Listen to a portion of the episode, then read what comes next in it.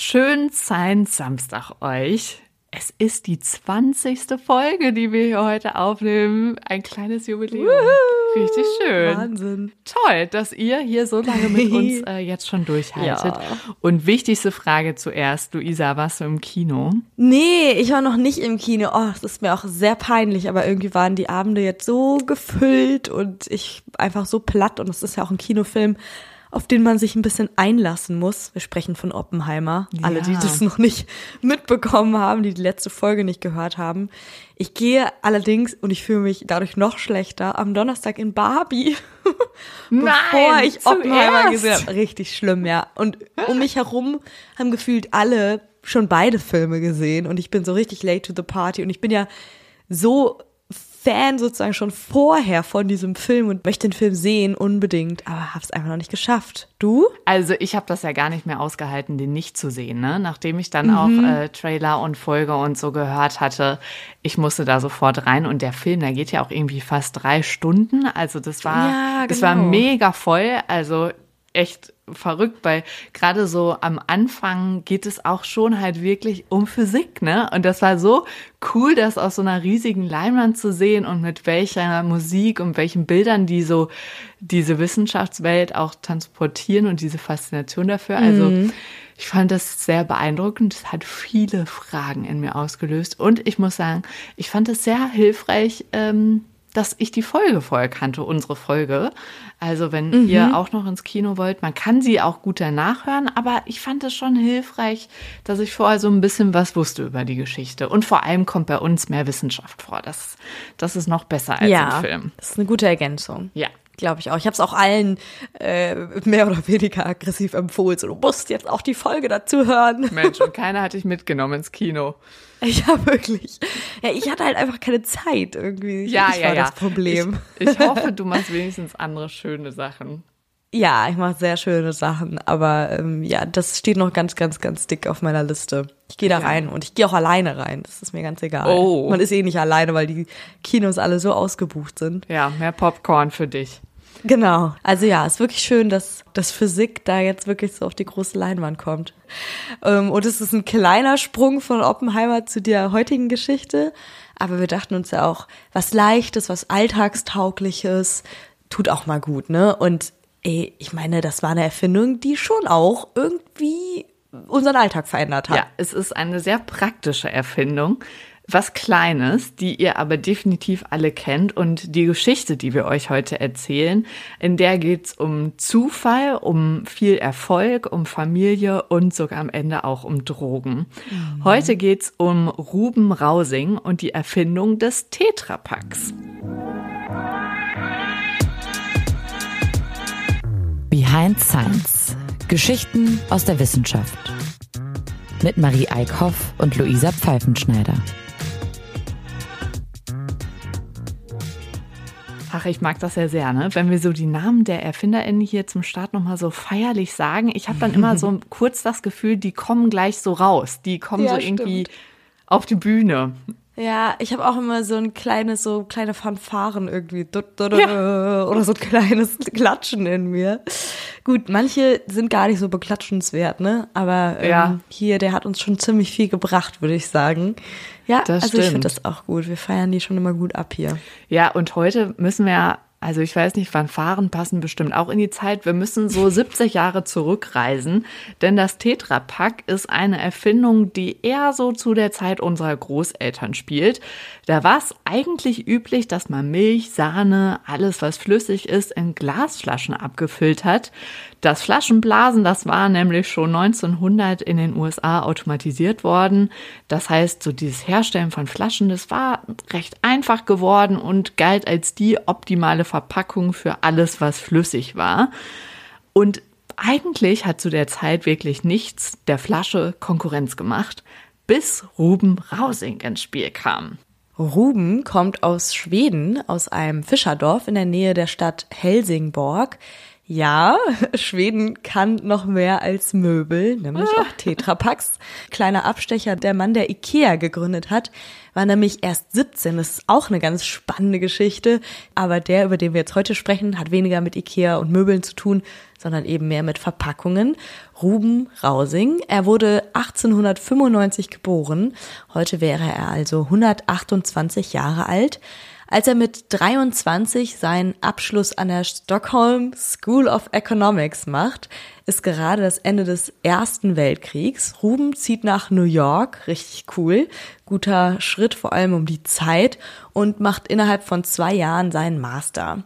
Mhm. Ja, und da in den USA sieht er zum ersten Mal so Selbstbedienungsläden, die gab's zuallererst in den USA, also die ersten Supermärkte. Äh, man kann sich das ja heute gar nicht mehr vorstellen, dass es keinen Supermarkt gibt, aber bis dahin war es einfach mhm. viel üblicher, dass Händler entweder direkt zu dir nach Hause gekommen sind, also so ein bisschen dieses Klischee vom Eiermann, vom Milchmann, genauso war es halt. Die Sachen wurden ganz frisch an die Haustür geliefert oder es gab so diese kleinen Lebensmittelläden, so Tante Emma Läden, aber die hatten halt nie so richtig viel auf Lager und man musste dann oft auch für verschiedene Sachen in verschiedene Läden, das war halt unpraktisch. In den USA hat Ruben deshalb sofort erkannt, ja, diese Selbstbedienungsläden, das ist wirklich praktisch und er war sich sicher, dass dieses Konzept auch nach Europa kommen würde. Und er hat darin dann direkt eine Marktlücke entdeckt, denn wenn man so einen Selbstbedienungsladen eröffnen will, dann braucht man natürlich viel mehr vorverpackte Waren und die gab es in Deutschland und in Europa zu der Zeit noch nicht. Marktlücke, Leute. Wir äh, stoßen euch ja immer so ein bisschen darauf bei diesen kleineren mhm. Alltagserfindungen. Es gibt auf jeden Fall auch heute noch Marktlücken, aber die, die Ruben damals erkannt hat, die lag ziemlich auf der Hand, aber ey, vielleicht findet ihr da noch was. Er lässt jedenfalls ähm, ein paar Jahre verstreichen und als sich 1929 die Weltwirtschaftskrise ankündigt, gründet er auf den letzten Drücker mit seinem Geschäftspartner Erik Akerlund das erste Verpackungswerk von Schweden. Erik ist hauptsächlich fürs Kapital zuständig und Ruben übernimmt die Verantwortung für Management und Ideen. Ist aber alles nicht so leicht während eben besagter Wirtschaftskrise, sodass Erik, der Partner, nach ein paar Jahren aussteigt. Aber Ruben bleibt dran und daran tut er auch wirklich gut. Also äh, wir haben schon gesagt, es geht hier am Ende auch um viel, viel, viel Geld. Ähm, es gibt schließlich einige Lebensmittel, die eben noch gar keine Verpackung haben, um in so einem Supermarkt, wie er den in den USA kennengelernt hat, überhaupt gelagert zu werden. Also beispielsweise Mehl, Zucker, Salz. Das war bis dahin immer unverpackt. Und zum Beispiel für Milch gab es eben diese Glasflaschen, über die wir am Anfang gesprochen haben, aber die waren unpraktisch und die frische Milch ist darin sehr oft schlecht geworden. Also ja, die sind kaputt gegangen oder ähm, hatten nach Rückgabe dann Macken, sodass man die nicht nochmal befüllen konnte und so. Und ja, eben dieser Faktor, dass die Milch damit darin einfach schnell schlecht geworden ist. Ruben hatte also irgendwann die Idee, dass er Milch nicht mehr in Glas, sondern in Papier verpacken könnte. Die Idee war da, nur eine Technik hatte er noch nicht. Aber er hat sich das irgendwie vorgestellt wie so eine Röhre aus Papier, in die man Milch einfach einfließen lassen könnte. Dann müsste da noch so ein Messgerät dran sein, das permanent misst, wie viel schon drin ist, damit man die Packung dann auch passend an der richtigen Stelle zumacht.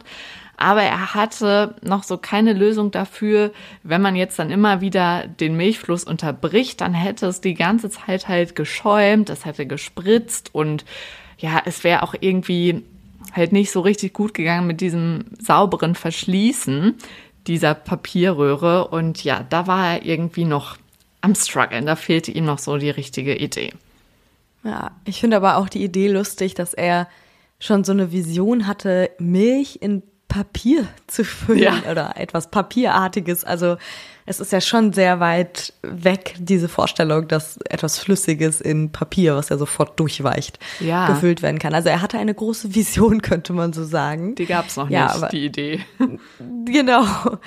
Ähm, ja, aber ähm, es gab eben keine Idee, wie er dieses Problem lösen kann, wie die Milch da reingefüllt wird und das Ganze verschlossen wird. Ähm, er tut dann das Beste, was er tun konnte, er fragt seine Frau um Rat. Beim Mittagessen erzählt er ihr von seinem Problem und sie hat daraufhin eine geniale Idee. Und die Frau spielt noch häufiger eine Rolle im Laufe dieser Erfindung. Ähm, sie meint, die Milch darf nicht abgeschaltet werden, also dieser Milchfluss, sondern muss einfach durchlaufen, während die Packung versiegelt wird. Also in diesem Prozess, während das da durchläuft, muss das Ganze versiegelt werden, damit das sozusagen komplett dicht ist und ja, das Ganze schnell ablaufen kann. Es gibt auf dem YouTube-Kanal von Tetra Pak eine Aufnahme, in der Ruben Rausing selbst davon erzählt, wie seine Frau damals die Idee beschrieben hat. Und sie hat gesagt, das ist so wie äh, Würstchen, die man an Weihnachten macht, wo man ja auch während die sozusagen durch dieses durch diesen Fleischwolf laufen, ähm, schneidet man da in der Mitte durch, ähm, während die in diesen Wurstschlauch gepumpt werden und äh, pump, äh, also bindet die sozusagen so ab und dann hat man ein fertiges Würstchen. Aber zur selben Zeit läuft das durch den Fleischwolf durch. Das ist genau. ein bisschen schwierig zu erklären tatsächlich. Fuchtel hier total mit den Händen rum. Sie hat da ganz praktisch gedacht einfach. Ne? Sie hat sich auch direkt so einen Schlauch mhm. vorgestellt und das war irgendwie der erste Schlauch, der ihr eingefallen ist. Das haben die wohl immer an Weihnachten gemacht und während sie da beim Mittagessen saß, musste sie daran denken. Wer sich jetzt nicht die Wurst vorstellen möchte, kann sich vielleicht auch so Spritzgebäck vorstellen. Das macht man ja auch mit so einem äh, Fleischwolf und das läuft ja auch einfach permanent da raus und man schneidet so zwischendurch ab. Und so wollten sie das jetzt mit der Milch auch machen, wobei es natürlich ein bisschen komplizierter ist, denn die Milch lief ja durch Papier und wenn man die jetzt einfach wieder Spritzgebäck rechts und links so platt zusammendrücken würde und abschneiden würde, dann also da, was wäre da mit der Milch in der Mitte passiert? So flexibel war das Papier halt nicht. Dann wäre der Schlauch vielleicht irgendwann geplatzt oder so. Also es wäre auf jeden Fall ein richtiges Malheur geworden. Und deshalb haben sie, ähm, das hat dann auch die Frau sich wohl mit ausgedacht, den Schlauch immer um 90 Grad gedreht. So macht man das ja bei den Würstchen auch. Die dreht man erst so und dann kannst du die abschneiden. Und da wollten die es jetzt auch machen, um 90 Grad drehen. Ja, dass sozusagen eine Form entsteht, in der noch Platz für mich ist, sagen wir es mal einfach so, denn wenn du das mit diesen 90 Grad drehst, dann entsteht so eine Tetraederform. Und jetzt äh, habt ihr gleich auch schon raus, warum das Ding eigentlich Tetrapack heißt, weil es eben diese ursprünglich diese dreieckige Tetraederform hatte. Und also ich muss, wenn ich so diese ersten Milchverpackungen sehe, wirklich auch dran denken an diese ich kenne das von Karneval, aber es gibt es manchmal auch auf so Messeständen als Werbegag oder so. Diese ganz kleinen Gummibärchenverpackungen, mhm. die sind nicht viereckig und flach, sondern das sind auch so dreieckige. Da sind ein bisschen weniger drin. Aber so die Form muss das gewesen sein. Und nur um das nochmal zu verstehen, weil ich merke, dass es doch ein bisschen kompliziert ist. Also wir stellen uns einen Schlauch vor, mhm. durch den läuft Milch durch und dieser Schlauch ist am Ende die Packung. Ja, genau. Das heißt, der Schlauch läuft nicht in irgendetwas rein mit der Milch, sondern aus dem Schlauch wird die Packung an sich geformt. Es wird einmal abgebunden, dann wird der Schlauch um 90 Grad gedreht und dann wird an anderer Stelle nochmal schräg gegenüber abgebunden. Also nicht sozusagen direkt parallel zu dem anderen abbinden, sondern, sondern schräg. Schräg. Ähm, ja, das hast du gut gesagt. Ne? Genau Weil so. Dankeschön. Ich, ich habe gerade gemerkt, dass wir da zwar beide diese Vorstellung haben, aber es doch beim Erklären so ein bisschen kompliziert ist. Aber guckt es euch am besten mal an. Das ist auch ganz lustig. Wir können ja selber noch mal gucken, ob wir eins finden, wo man sich das angucken kann. Ja, verlinken wir euch. Mit. Ja, auf jeden Fall eine sehr lustige Vorstellung, dass darin Milch war, die irgendwie so tetraederförmig, auch eine witzige Form. Ja, ne? total ähm, dreieckige Milch. Im Supermarkt liegt. Ja, genau. Finde ich richtig verrückt. Übrigens ist es richtig schwierig, diese Milch einzugießen, weil die flutscht dann da immer raus und es ist viel zu instabil und so. Also da ist unser heutiges Tetrapack schon. Wobei das finde ich bei den heutigen auch ein bisschen unpraktisch. Aber da werden sich jetzt ja, bestimmt. Da, da ist es da schwappt das manchmal raus, wenn man einschenkt, weil man keinen, das nicht entlüftet wird. So, ne? Wenn es noch so voll ist, genau. Wobei ja. da werden sich jetzt bestimmt Leute melden, die auch wissen, man muss das dann irgendwie äh, genau andersrum eingießen und so. Da gibt's ja auch so ein paar Tricks. ja, das stimmt. Ja, Gab's oder damals bestimmt auch. Pieksen oder so.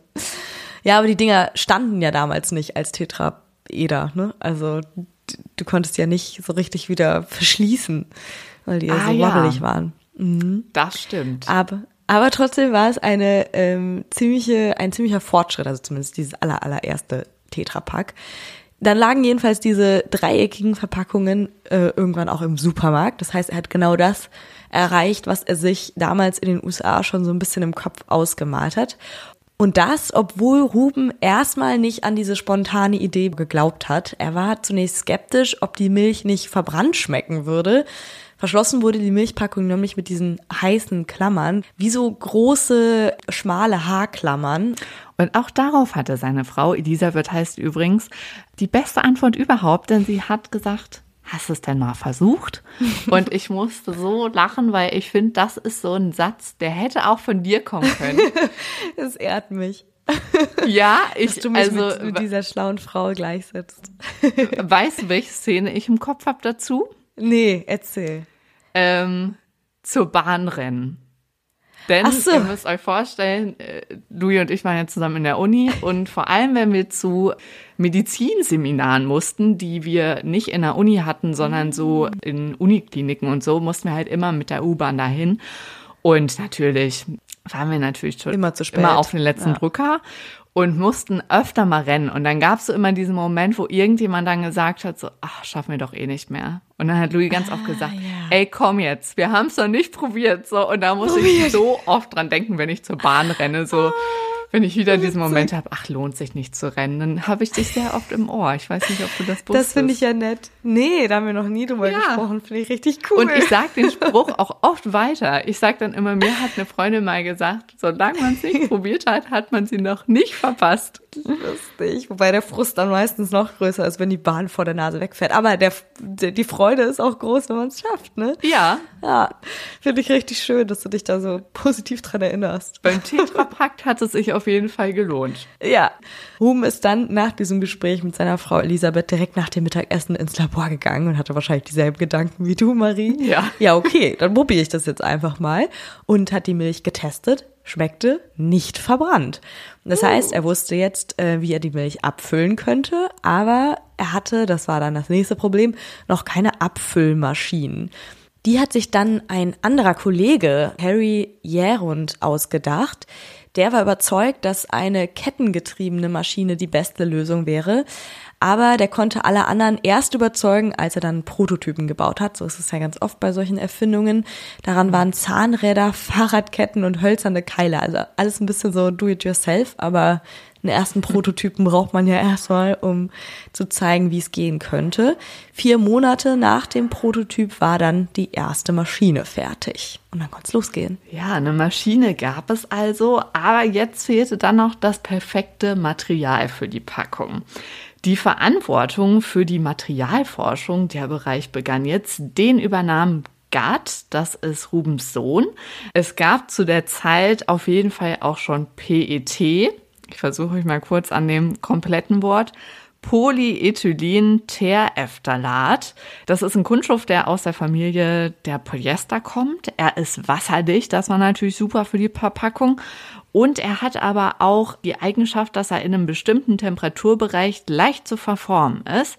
Und das ist ganz gut, wenn man vor allem auch die Verformung nochmal wieder rückgängig machen will. Das gehörte auch zu diesen besonderen Eigenschaften vom PET. Das heißt, man kann es immer wieder erhitzen, verformen, abkühlen, immer wieder, immer wieder. Und wenn man daraus jetzt was basteln möchte, Verpackung machen möchte, ist das natürlich sehr, sehr praktisch. Zu der Zeit wurden aus PET auch schon Legierungen gemacht in den USA. Also PET wurde als dünne Schicht mit auf Verpackungsmaterialien gegeben, damit die Flüssigkeiten zum Beispiel nicht einfach durch die Pappe suppen. Und nicht nur die Beschichtung wurde optimiert, auch, das wurde auch nach dem perfekten Papier geguckt, denn das musste ja irgendwie steif sein, aber gleichzeitig noch formbar. Es musste dick sein, damit kein Geruch oder Geschmack dadurch kommt, dass es Feuchtigkeit aushält, vor Licht schützt und auch zum Beschichten überhaupt geeignet ist, also dass sie da überhaupt das PET noch auftragen können.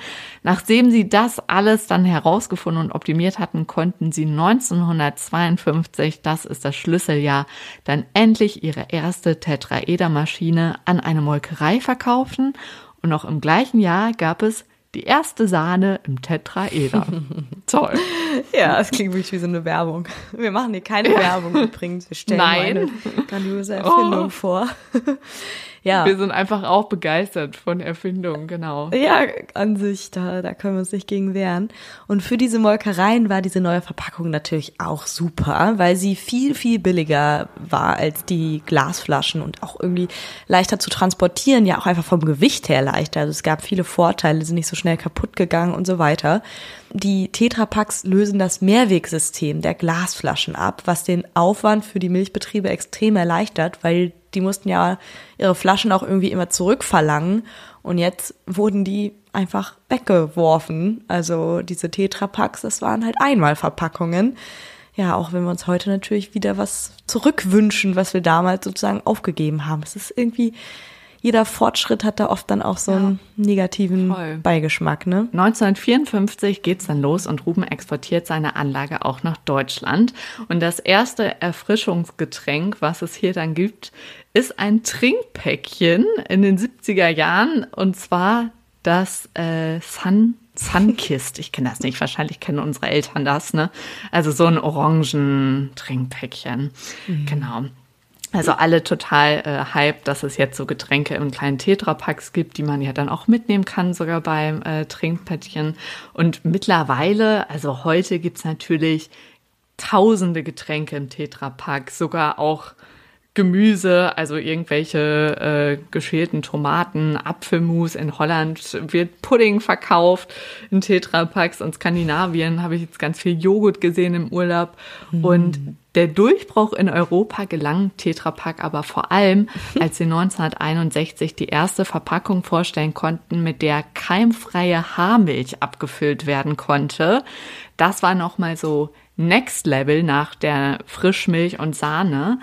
Denn zu dem Zeitpunkt war Haarmilch sehr viel gefragter, weil man die natürlich auch viel länger lagern konnte. Und da kam die Verpackung genau richtig. Mhm. Hier mal ein kurzer Deep Dive Der in Haarmilch. Chemie, wie diese Haarmilch entsteht. Ich habe mich das ehrlich gesagt schon immer gefragt, aber es noch nie so ganz konkret nachgeguckt. So, jetzt kommt hier die Antwort. Um Haarmilch so lange haltbar zu machen, wird sie ultra hoch erhitzt, für wenige Sekunden auf 135 bis 150 Grad Celsius und dann sofort wieder auf 4 bis 5 Grad Celsius heruntergekühlt. Das ist sozusagen der Prozess, der dahinter steckt. Dadurch wird die Milch sterilisiert und kann mehrere Monate bei Raumtemperatur gelagert werden. Das war damals super wertvoll, um Tetrapacks zu verschicken. Und das war sozusagen dann der nächste Schritt. Also einmal, dass sie gelagert werden konnten und nicht schlecht wurden und man davon sich sozusagen auch viele einkaufen konnte, ohne dass es schlecht wurde und dass sie dann auch noch über weite Strecken verschickt werden konnten. Und das Erhitzen hat noch einen Effekt. Einige Milchproteine werden denaturiert. Dabei werden unter anderem Schwefelverbindungen aus den Aminosäuren in den Proteinen freigesetzt und die Milch schmeckt etwas anders, ist aber auch bekömmlicher. Ehrlich gesagt, ich habe noch nie einen Unterschied Nein. geschmeckt, aber viele behaupten ja, sie könnten gar keine Haarmilch trinken. Ja, also vielleicht oder vielleicht ein Unterschied dabei, den ich nicht als schlimm empfunden habe. Ja. Ähm, ja. Vielleicht hast du schon immer gewusst, dass sie sehr bekömmlich ist. Wahrscheinlich. Und was dann auch noch dazu kommt, ähm, ist Druck. Der kommt da auch noch ins Spiel. Die Milch wird homogenisiert. Dafür wird die Milch mit hohem Druck auf eine Metallplatte gespritzt. Dabei sollen die Fettkügelchen in der Milch verkleinert werden, damit die Milch nicht aufrahmt, so nennt man das. Also, dass das Fett nicht auf einmal als Rahmen oben schwimmt. Also, das wird auch noch mit der Milch gemacht. Das ist ein, ja, hoch, äh, ein, ein sehr ähm, effektiver Prozess, der da sozusagen ähm, die Milch zu Haarmilch macht, die dann auch im Tetrapack landet. Ja, die wird richtig strapaziert, ne, die Milch, bevor die dann Ja, irgendwie schon. Wahnsinn auch, wie man da vielleicht dann auch hingekommen ist, ne, dass das dann die Lösung ist, um Milch haltbar zu Das machen. ist eine andere Geschichte. Das hört ihr in Genau. einer anderen Folge. Ja, aber Haarmilch kommt dann eben meistens auch in Tetrapacks. Die sind dann oft auch noch von innen mit so einer Alufolie beschichtet, nicht nur mit äh, PET. Und wirklich, ich- also wenn man sich die Zahlen anguckt, die sind schon krass. 193 Milliarden Verpackungen hat Tetra Pak letztes Jahr zum Beispiel verkauft. Und du hast es eben schon mal gesagt, das ist halt alles Einweg. Einweg. Also jede Verpackung ist kurz drauf auch schon wieder Verpackungsmüll. Aber trotzdem ist halt spannend, dass so dieses Image des Tetrapacks ungebrochen gut ist. Also das ist schon auch was, was ich so im Kopf habe. Tetrapack ist besser als Plastik. So habe ich irgendwie abgespeichert. Und es hängt wahrscheinlich damit zusammen, dass der Umweltminister Jürgen Trittin dem Tetrapack 2000 Mal das Siegel gegeben hat, ökologisch vorteilhaft. Und er hat es sogar so verglichen, es ist so ökologisch vorteilhaft wie eine Mehrwegflasche. Und er hat es damit begründet, dass die Kartons eben recycelbar sind, also diese äh, Tetrapack-Kartons, und sie deshalb die Umwelt weniger belasten oder genauso viel nicht mehr belasten als das Transportieren und Reinigen einer Mehrwegflasche. Aller, Aber das ist tatsächlich auch was, ähm, auch bei dem Transport, ne? Also dadurch, dass halt äh, die Tetrapacks deutlich leichter sind als Glas und äh, beim Transport nicht so leicht kaputt gehen, hast du da ja auch wieder einen Vorteil, weil du mehr in eine Ladung, LKW-Ladung beispielsweise packen kannst, äh, dabei weniger Sprit verbraucht wird. Also da hängen ja so viele Sachen zusammen. Ich glaube, die Lösung ist da am Ende auch nur wieder weniger verbrauchen, ne? Oder vielleicht dann irgendwie doch nochmal Alternativen. Ja, So ja aber ich finde, man muss halt gucken, klar, du hast den Transportweg und so, da wird, entsteht auch CO2, aber immerhin wird genau die gleiche Flasche dann halt nochmal benutzt. Und beim Tetrapack ähm, wird so getan, ja, die, die können wir dann recyceln. Aber es wird halt überhaupt nicht bedacht, dass es ja jetzt nicht nur Papier ist, sondern ein Verbundmaterial. Da ist ja Kunststoff mit drin und zwar so verarbeitet, dass man das nicht besonders gut trennen kann. Mm, Okay, jetzt ist natürlich heute auch die Situation, dass wir ganz viele Verpackungen haben, vor allem jetzt für Getränke, also Flaschen, die einfach komplett nur aus PET sind. Also da musst du nichts mehr trennen. Aber die PET-Flaschen, die haben natürlich nochmal ihre eigenen Recycling-Probleme, wissen wir ja auch heute. Also PET lässt sich theoretisch zwar sehr gut recyceln, aber wir haben so ein bisschen das Problem, wir haben sehr viel davon und niemand will dieses recycelte Plastik aus Deutschland haben.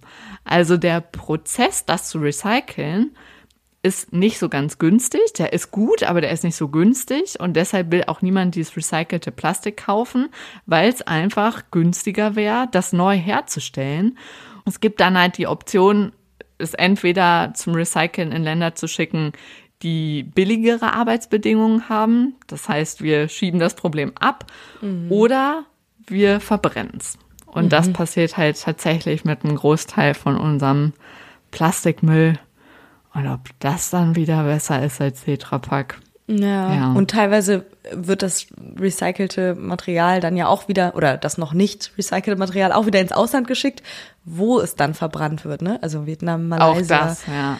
Ähm, und dann unter Bedingungen, die natürlich auch gesundheitsschädlich und umweltschädlich sind, oder es wird auch hier verbrannt, aber also, oh, da reiht sich irgendwie ein Problem an Ja. das nächste. Naja, jedenfalls hat das Tetrapack nicht nur in Supermarktregalen viel verändert, sondern auch innerhalb der Familie Rausing. Wir sind euch ja noch hier ein bisschen was schuldig, ein bisschen Gossip zu Ja. dieser Familie. Den gibt's auf jeden Fall noch. Ja, denn sie wurde zu einer der reichsten Familien der Welt. Ruben, der ja ursprünglich diese Idee hatte, zusammen mit seiner Frau, muss man fairerweise sagen, hatte zwei Söhne, Gerd und Hans Anders. Hans hat seinen Anteil an der Firma 1996, da war Ruben schon tot, der Gründer, an Gerd verkauft für sieben Milliarden US-Dollar. Wahnsinn. Das hat ihn zu einem der reichsten Menschen der Welt gemacht. Er ist in, in ein anderes Verpackungsunternehmen dann auch tatsächlich eingestiegen, aber lebt mit seiner Frau ansonsten sehr, sehr bescheiden. Und da legt die Familie auch sehr, sehr viel Wert drauf. Ja, auch Hans Tochter Sigrid, sie hat von ihren Eltern beigebracht bekommen, dass die Welt ein, das ist sehr traurig, ein feindseliger Ort ist, an dem man jederzeit entführt werden kann. Also das ist wohl was, was man beigebracht kriegt, wenn man so viel Geld hat. Aber deshalb äh, haben sich die Rausings wirklich auch sehr zurückgezogen in ihrem Leben. Es gibt, ähm, also die Sigrid hat erzählt, dass ähm, alle, also nicht alle, sehr viele Familienmitglieder Autobiografien geschrieben haben, aber die haben sie wohl nie veröffentlicht, weil sie einfach keine Aufmerksamkeit erregen wollten. Das heißt, sie haben die irgendwo noch in den Schubladen liegen. Aber dann ist was passiert, was für sehr, sehr viele Schlagzeilen gesorgt hat. Also für das Gegenteil von keine Aufmerksamkeit. Man sieht hier jetzt gerade so, oder gleich werdet ihr sie sehen, so zwei Seiten des Reichtums. Jedenfalls Hans Christian, ein Bruder von Sigrid, der Tochter von dem anderen Hans, der ja der Sohn von Ruben war. Es ist ein bisschen, ähm, ja, ums Eck. Also dieser Hans Christian war eben ein Enkel von dem Tetrapack-Erfinder Ruben. Der ist drogensüchtig geworden, schon als junger Mann, als er auf Weltreise war und da in Kontakt mit Heroin gekommen ist. Er schaffte den Ausstieg, als er in einer Entzugsklinik eine reiche Amerikanerin traf, in die er sich verliebte. Eva hieß die. Sie wurde seine Frau, ähm, sie bekam dann auch vier Kinder, aber die beiden rutschten dann auch immer wieder in die Drogen ab. Sie verloren vor Gericht dann auch das Sorgerecht für die Kinder. Also es ist wirklich eine ganz bittere Geschichte. Sigrid nahm sie dann in ihre Obhut und das Ganze artete dann aber noch aus, als Hans im Juli 2012 vom Polizisten in London auf der Straße aufgegabelt wurde. Da war er verwirrt, verwahrlost und hatte irgendwie eine Crackpfeife dabei, also wirklich völlig heruntergekommen und das eben nach dem Glanz dieses Unternehmens seines Großvaters. Also eigentlich ist das Ganze so genau ins Gegenteil umgeschlagen. Ja, und wenn ihr denkt, das ist schon das Schlimmste, nein, es wird noch schlimmer, denn die Polizei bringt ihn an diesem Tag im Juli 2012 nach Hause. Er lebt in einer Villa natürlich. Und sie machen da erstmal eine Hausdurchsuchung, weil er eben so verwahrlost da rumlief. Und sie machen dann leider eine sehr schreckliche Entdeckung in der Villa. Mhm. Denn das Haus war eigentlich so auf den ersten Blick größtenteils aufgeräumt. Aber als sie dann ins Schlafzimmer kommen, in das angrenzende Bad und in das Ankleidezimmer seiner Frau, sind sie geschockt, weil da absolutes Chaos ist. Und dann finden sie im Schlafzimmer auch noch die Leiche von Eva. Boah, und ich hatte jetzt auch, also wenn euch das too much ist, dann spult ganz kurz vor. Aber sie finden sie eingewickelt in Kleider, in eine Plastikplane. Es liegt noch eine Matratze drauf. Sie ist bedeckt mit mehreren Flachbildschirmen. Und es stellt sich dann heraus, dass sie wohl an Herzrhythmusstörungen gestorben ist infolge von einer Kokainvergiftung. Und der Hans Christian hat es einfach nicht geschafft, zwei Monate lang das zu melden. Das heißt, zwei Monate lag diese Leiche in dem Raum und er hat sogar die Türritzen mit Klebeband abgedichtet. Also alles ganz gruselig. Er wird dann auch sofort in eine psychiatrische Klinik gebracht und ihr könnt euch vorstellen, die Boulevardmedien, die haben natürlich da eine Schlagzeile nach der anderen draus Mhm. gemacht. Ich meine, das ist ja schon schrecklich genug. Aber das dann noch so in die Öffentlichkeit zu zerren, ja, ist extrem schrecklich für die Familie. Eine Familie, um die sich viele, naja, Legenden und Geschichten ranken. Angefangen hat's mit dem Tetrapack. Und ja, auch das ist etwas, was wir in diesem Podcast ja abbilden wollen. Auch so das Leben und die Geschichten hinter solchen Entdeckungen, weil da hat es ja irgendwie, ja, auch die Familie so ein bisschen zerstört, ne? Ja, ist ganz interessant, als wären es so Royals, wird wirklich über die berichtet, ne? Jetzt irgendwie hat die Lucy, die hat jetzt geheiratet und so, ne? Das findest du dann auch in der Gala. Also, ich weiß nicht, wenn ihr das nächste Mal beim Friseur seid, achtet mal drauf, ob ihr die Rausings vielleicht nicht in irgendeiner Klatschzeitschrift findet. Und ihr wisst jetzt, ja, warum sie so viel Geld haben, weil ihr Ur-Urgroßvater mal das Tetrapack erfunden hat. Spannend und irgendwie auch ein bisschen belastend. Ja, wenn ihr jetzt nicht alleine sein wollt mit euren Gedanken und Emotionen. Also ihr wisst ja, ihr erreicht uns per Mail an podcast.behindscience.de oder auch bei Instagram. Da heißen wir behindscience.podcast. Also tauscht euch da gerne mit uns aus. Total gerne. Ja, und wenn irgendjemand die Rausings so in einer äh, Zeitschrift entdeckt, dann gerne mal ein Bild schicken oder so. Du bist auch so ein bisschen auf den Gossip aus, ne? der neueste Tratsch der Familie Rausing. Ja, solange es nicht so Horrormeldungen sind, ja gerne. Nee, das finde ich auch schlimm. Oh Gott, nee, ich finde, man sollte die in Ruhe lassen Ja. irgendwie. Die wertschätzen für die Idee, die sie hatten und fertig. Oh, ich bin da gar kein Fan von. Aber ja, wir teilen euch hier auch die ganze Geschichte mit. Vielleicht denkt ihr beim nächsten Mal dran, wenn ihr ein Trinkpäckchen kauft. Und am besten nächste Woche wieder zuhören. Bis dahin, macht's euch schön und tschüss. Tschüss.